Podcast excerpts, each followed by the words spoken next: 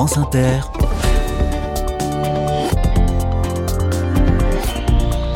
Dorothée Barba. Bonjour à toutes, bonjour à tous. Ravi de vous retrouver pour de nouvelles initiatives et solutions. Cette semaine, les carnets sont en plein milieu de la France, ou presque. Le département du Cher est à l'honneur car le jeu des 1000 euros s'est installé à Châteaumeillan. Nous sommes en région Centre-Val de Loire. Le Cher autrefois s'appelait le Berry. D'ailleurs, le terme est encore très usité. Et les Berrichons et les Berrichonnes sont les habitants de Bourges, préfecture du Cher. Et c'est la lutte contre les déserts médicaux qui nous intéresse aujourd'hui avec un invité unique parce que sa démarche est d'envergure. Voilà l'idée. Demander peu à plein de médecins plutôt que de demander beaucoup à peu de médecins. Proposer des cabinets médicaux dans lesquels se relaient des généralistes qui passent chacun, chacune une semaine sur place seulement.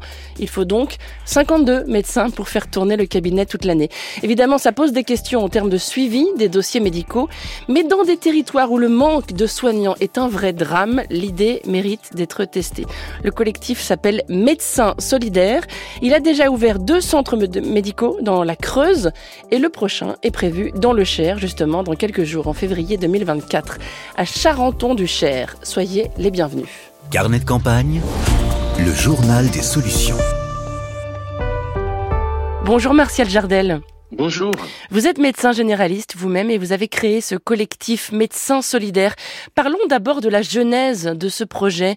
Tout a commencé par un tour de France, je crois.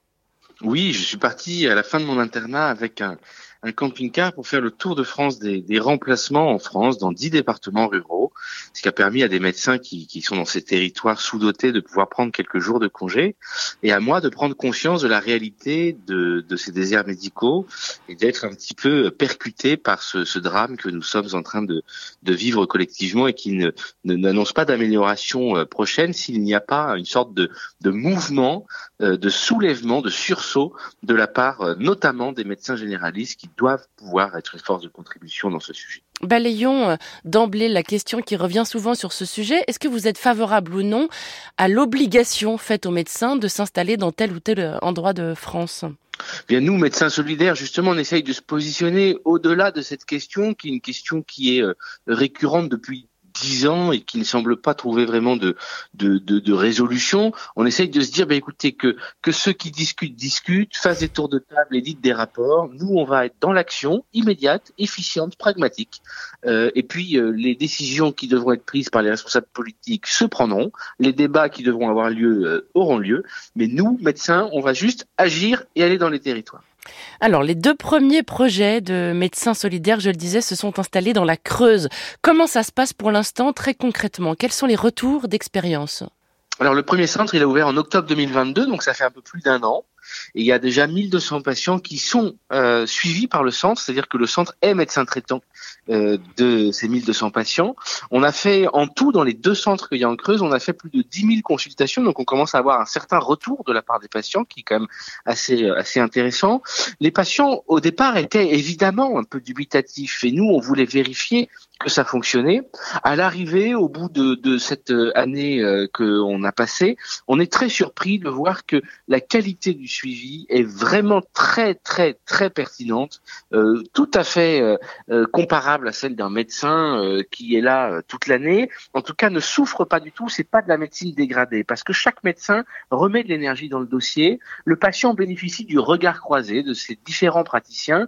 Et donc, il s'agit pas de déconstruire le modèle du médecin de famille, mais il s'agit plutôt de compléter l'offre de soins en se disant bah, dès qu'il y aura un médecin de famille qui pourra s'installer, c'est formidable. Mais là où il y en a pas, qu'est-ce qu'on fait mm. Eh bien, voilà une réponse qui permet d'avoir un suivi des gens puisqu'on rassemble leur dossier médical et que euh, on, on on, trace toutes ces informations dans l'ordinateur, évidemment, on sensibilise les médecins au sujet de la traçabilité, et du coup, on a des histoires médicales qui sont euh, vraiment tout à fait cohérentes. Quel est le profil des médecins qui viennent chacun, chacune passer seulement une semaine sur place? Est-ce qu'ils viennent sur leurs vacances d'ailleurs? Alors il y a tous les profils de médecins, c'est ça qui est intéressant, du jeune médecin remplaçant qui est totalement libre, du médecin installé qui peut s'échapper une semaine sans mettre en souffrance l'accès aux soins de son territoire parce qu'il est dans une maison de santé ou parce qu'il a un remplaçant qui peut le remplacer facilement, au médecin euh, salarié dans un hôpital ou un centre de santé municipal qui se dit bah, je vais aller vivre une autre expérience, et jusqu'au médecin retraité, récemment retraité, qui euh, a la compétence, l'expérience et puis la disponibilité et qui va trouver formidable de pouvoir venir s'engager une semaine ponctuellement mm. sans qu'on l'oblige à une quelconque récurrence. Tous ces médecins sont salariés du centre de santé, donc il n'y a pas de formalité administrative, il n'y a pas d'URSAF, de CARM, etc. Et donc on essaye nous de simplifier au maximum euh, la démarche du médecin sur le plan administratif, de gommer toutes les aspérités qui pourraient nuire à l'efficacité pour vraiment créer et faciliter ce mouvement. Et comment est financé le dispositif? Alors les médecins euh, sont salariés donc du centre, les patients règlent leur consultation selon le tarif réglementé et on pratique le tiers payant. Donc l'association Médecins Solidaires perçoit une rémunération euh, du fait des consultations qui sont réalisées et puis la commune met à disposition un local donc on n'a pas de charge immobilière. Et à chaque fois qu'on lance un centre, on fait un peu un tour de table des collectivités locales en présence euh, pour réunir une enveloppe qui nous permet de lancer le centre et puis après le centre est à l'équilibre. Alors je le disais, vous vous installez le mois prochain à Char du Cher, commune de 1000 habitants, pas très loin de Saint-Amand-Montrond, dans le Cher. C'est un territoire emblématique hein, de la désertification médicale, Martial Jardel. Oui, c'est absolument euh, absolument emblématique. Si vous voulez, pour vous donner une idée, pour que les auditeurs puissent comprendre un petit peu ce dont on parle, euh, Charenton-du-Cher, c'est une commune qui fait 1200 habitants à peu près. Nous avons fait une réunion publique le 7 décembre et il y avait 400 personnes à la réunion publique.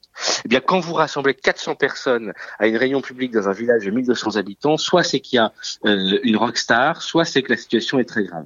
En l'occurrence, c'est évidemment que la situation est très grave. Euh, je crois que c'est encore plus grave qu'en Creuse.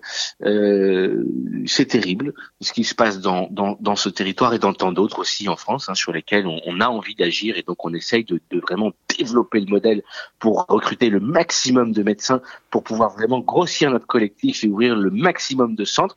Si un médecin sur dix dans ce pays adhère au projet, on peut avoir un collectif de 7000 médecins et ouvrir 150 centres comme ça sur tout le territoire, c'est-à-dire 1,5 par département. Vous en avez combien pour l'instant des médecins dans votre collectif? Aujourd'hui, on a un collectif de 350 médecins. Donc c'est déjà formidable, c'est-à-dire qu'il y a vraiment une, volonté des médecins d'être dans, une forme de contribution. Et attention, hein, on n'est pas dans l'angélisme, on est conscient qu'on va pas régler tout le problème. Euh, on n'est pas dans cette euh, naïveté-là. Par contre, on est convaincu qu'il est nécessaire qu'il y ait euh, cette contribution de la part des médecins généralistes, qui sera peut-être une goutte d'eau dans l'océan, mais qui est une goutte d'eau fondamentalement importante. C'est peut-être l'occasion de lancer un appel aux, médecins qui nous écoutent. Vous cherchez uniquement des généralistes pour ce collectif Médecins Solidaires ou les spécialistes aussi peuvent rejoindre vos rangs? Alors c'est une très bonne question. Il y a effectivement beaucoup de spécialistes qui, qui nous ont sollicité. Pour l'instant, on développe vraiment l'offre de soins primaires, donc l'offre de médecine générale, puisque c'est ça l'accès aux soins. On n'a pas encore développé euh, les spécialistes. Euh, j'espère qu'on pourra le faire une fois que l'offre de soins primaires sera bien installée. Mais pour l'instant, ce, ce que l'on cherche, ce sont vraiment des médecins généralistes qui sont prêts à consacrer une semaine de leur agenda médical dans l'année, une semaine, pour pouvoir participer à ce mouvement et qu'on puisse vraiment exploser et renverser la table. Qu'est-ce que ça leur apporte aux médecins qui participent à ce dispositif? Alors ça leur apporte d'abord euh, euh, la sensation vraiment d'être le maillon d'une chaîne qui permet de démultiplier l'impact, c'est-à-dire qu'on est conscient que seul on peut vraiment réussir à, à, à ne rien changer, mais tous, ensemble, on peut vraiment avoir un impact. Et c'est rare d'avoir la possibilité d'avoir autant d'impact en donnant une semaine. Et puis, on essaye de créer cette communauté de médecins qui veut défendre une médecine humaniste et de proximité. Et donc, ça leur apporte cette, cette appartenance à un groupe qui défend quelque chose qui, je crois, est sociétalement euh, indispensable, qui est en train de s'étioler. On voit que la médecine est en train de se financiariser. On voit que la téléconsultation est en train d'émerger comme la seule solution. Eh bien, c'est une société dans laquelle la médecine n'est pas mise en valeur selon les, les, celles qui sont celles du collectif. Et donc, on essaye de défendre ça, une sorte de mouvement un peu de, résistance sur une médecine humaniste de proximité qui dit quelque chose de l'homme et de la société dans laquelle on a envie de vivre. Vous parliez tout à l'heure des réticences bien normales de la population, la crainte, disons-le, que le suivi médical soit soit, faible puisque les médecins changent chaque semaine. Mais cette crainte, elle doit exister aussi, j'imagine, du côté des soignants et des soignantes. C'est pas évident de faire une consultation avec quelqu'un et ensuite de ne plus jamais revoir ce patient ou cette patiente. Alors, ce n'est pas évident. C'est un exercice différent que l'exercice de médecine générale euh, habituel quand on est médecin de famille. Mm. Mais c'est ce que font tous les urgentistes qui reçoivent des patients euh, euh, et qui passent après le relais de la garde. C'est ce que font tous les médecins remplaçants qui reprennent des dossiers à la volée et les, et les, et les laissent après aux médecins qu'ils ont remplacés. En médecine, on est très habitué à, à transmettre un dossier médical. Quel est le point clé? C'est la transmission de l'information. À partir du moment où on rentre l'information dans un logiciel, où on est sensibilisé à une traçabilité de l'information, il n'y a pas de difficulté. À partir du moment où le dossier est bien rempli, le patient est bien suivi. Quelles sont les difficultés auxquelles se heurte votre collectif pour l'instant? Alors les difficultés auxquelles on se heurte euh, pour l'instant, euh, c'est d'essayer vraiment de, diffuser cette euh, innovation organisationnelle auprès de tous les médecins, c'est s'installer comme un, acteur crédible et non pas juste comme une anecdote creusoise de médecins qui euh, essayent de faire un peu quelque chose, mais de dire que fondamentalement, on s'installe dans le paysage comme une offre de soins, une alternative crédible et qu'on a vraiment envie d'être une partie importante de la mm. solution aux déserts médicaux. Est-ce que vous avez beaucoup de demandes d'autres communes partout en France? Énormément. On est évidemment très sollicité par beaucoup de communes dans beaucoup de départements. On étudie tous les dossiers. On a aussi une stratégie de développement. Euh, on va se développer probablement de manière centrifuge en escargot à partir des centres déjà existants. Donc euh, pour des raisons logistiques, hein, on ne peut pas être dans les quatre coins du pays en même temps. On est une petite équipe qui tend à se développer, mais pour l'instant on est encore une, une petite équipe. Et donc euh, on essaie d'aller très vite, de pousser très fort et en même temps on peut pas aller plus vite que la musique. Il mm. faut pas qu'on aille non plus trop vite, mais en tout cas on répond à tout le monde et on essaye vraiment de faire ce qu'on peut, quoi. Et au fait, comment ça se passe pour l'hébergement des médecins qui passent euh, chacun chacune une semaine sur place? Alors les médecins, on a à cœur de les loger dans un logement de qualité. On met beaucoup de soins à sélectionner le gîte dans lequel ils sont logés. Le logement est totalement pris en charge par l'association.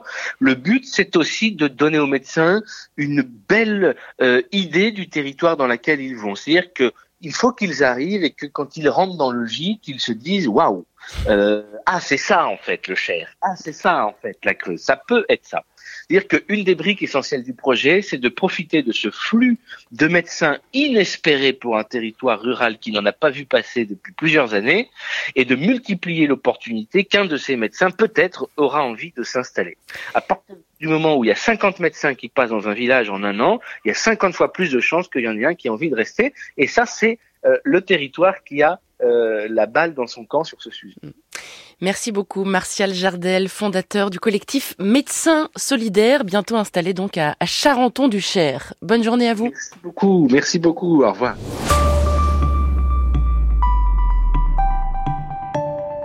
Un coup d'œil à la boîte mail des carnets de campagne. Vous nous écrivez beaucoup, chères auditrices et auditeurs. Surtout, ne changez rien en 2024.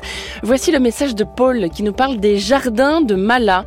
Il s'agit d'une maison d'hôtes, d'écotourisme et de cuisine fertile, précise cette auditrice, située à, Laborne, entre Bourges et Sancerre, dans le Cher. Laborne est un village de potiers, spécialisé dans la cuisson au bois du grès, entouré de forêts qui fourmillent d'initiatives locales auxquelles nous prenons part.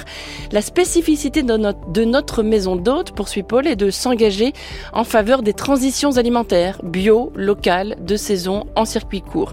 Nous travaillons aussi à réinventer l'art du petit déjeuner en accueil touristique, à le sortir du standard croissant baguette dans une pratique de la cuisine la plus saine et naturelle possible. Pain au levain avec four à bois dans le jardin, entremets végétaux, yaourts fermentés sous la couette, beurre maison, etc. Nous incitons ainsi à, à réfléchir à la manière dont on se nourrit, à faire soi-même, à cueillir, glaner et développer des solidarités de dons entre voisins. Les jardins de Mala, c'est donc à la Borne dans le Cher. Et je dois dire à titre personnel que je suis assez intriguée par cette histoire de yaourt fermenté sous la couette. Je veux bien vos lumières si vous avez des infos. Vous retrouvez bien sûr un lien vers cette adresse berrichonne sur notre site franceinter.fr, rubrique carnet de campagne. France Inter, carnet de campagne. Et la Bretagne est bientôt au programme des carnets. Je vous le rappelle, hein, vos courriels sont les bienvenus pour signaler des initiatives réjouissantes et des gens géniaux, ou bien l'inverse, dans le Finistère, les Côtes d'Armor et l'île-et-Vilaine.